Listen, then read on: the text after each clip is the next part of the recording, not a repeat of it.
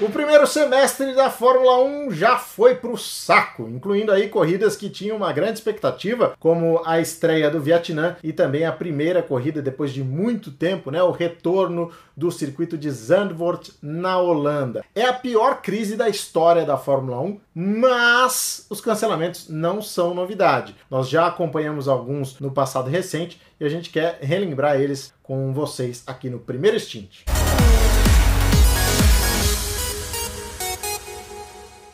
Tá na moda agora na internet o tal do cancelamento, né? O cara faz uma bobagem, fala alguma coisa que soa de um jeito diferente para quem tá ouvindo ou lendo aquilo, a turma vai lá e, meu, desce a lenha nele, né? Já aconteceu com você? Comigo já.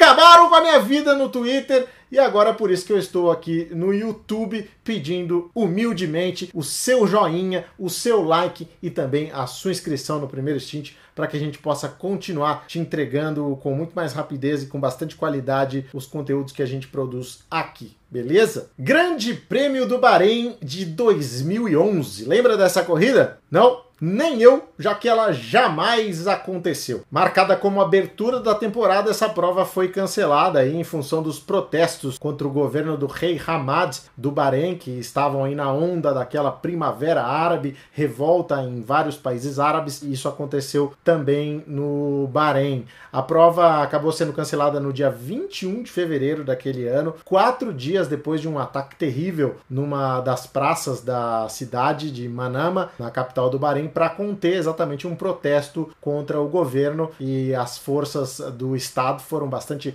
repressivas, a situação ficou muito tensa e com isso a Fórmula 1 decidiu não ir ao Bahrein em 2011. Grande Prêmio da China de 1999 seria a estreia do país no calendário. Foram nove anos planejando, construindo, deixando o autódromo prontinho, prontinho. E aí, quando a Federação Internacional de Automobilismo chegou lá para fazer a vistoria. Calma, merda! Imediatamente a corrida foi removida do calendário e a China só receberia um grande prêmio de Fórmula 1 muito tempo depois, em 2004, já em outra pista em Xangai e com vitória do brasileiro Rubens Barrichello pela Ferrari, última vitória dele num carro da Ferrari. Em 1999, a Argentina estava enfrentando uma crise financeira daquelas brabas que eles têm até hoje, né? Mas em 1999 também a coisa não estava muito fácil. Com isso, eles perderam lugar no calendário. Só que com a saída da China, a Fórmula 1 precisava de um substituto. E aí mandou aquele larará, oi sumido. E aí os organizadores resolveram conversar, resolveram tentar achar um formato em que a Argentina pudesse se encaixar e anunciaram que a Argentina receberia um grande prêmio em Buenos Aires em 1999, como já vinha sendo feito nos anos anteriores. Só que dinheiro não nasce em árvore, o tempo foi passando, os organizadores foram se enrolando, não conseguiam a grana que precisava para fazer a corrida. E o que aconteceu? A Fórmula 1 teve que ir lá com o carimbão cancelada a corrida da Argentina. Com isso, o calendário teve um tempo vago aí absurdo de cinco, cinco semanas, né, entre a primeira prova na Austrália e a segunda no Brasil.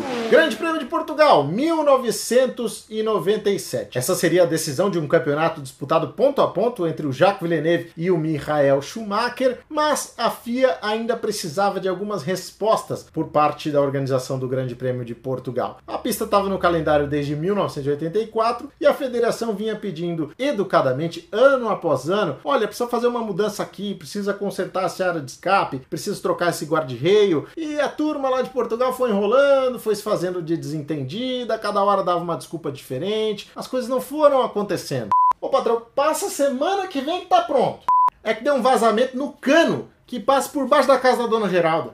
Valha-me Deus, o senhor acredita que ia terminar hoje mas o menino do gesso teve que faltar, não veio?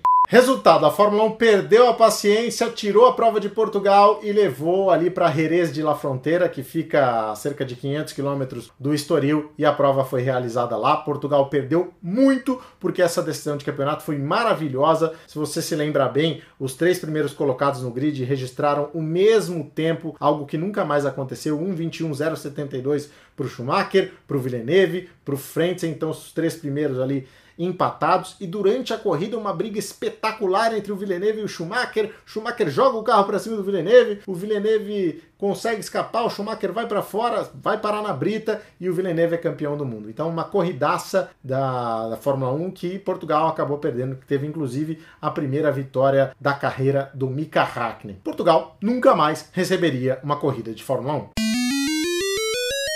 Cara, aquilo aí para mim foi o melhor campeonato que a Fórmula 1 já teve, 97, assim. Tinha 13 anos e, e acompanhei assim do início ao fim. Então, uma história muito legal a respeito dessa mudança de Portugal para Jerez. Porque naquele ano a Ferrari estava imbatível na chuva, graças ao Schumacher, né, que guiava muito. Eles ganharam Mônaco, ganharam França, ganharam Bélgica. E quando chegou na última etapa não choveu. A pista seca, o Villeneuve foi mais rápido o tempo inteiro e acabou assim ganhando o campeonato. Só que tem um detalhe, a prova não era para ser disputada em Jerez.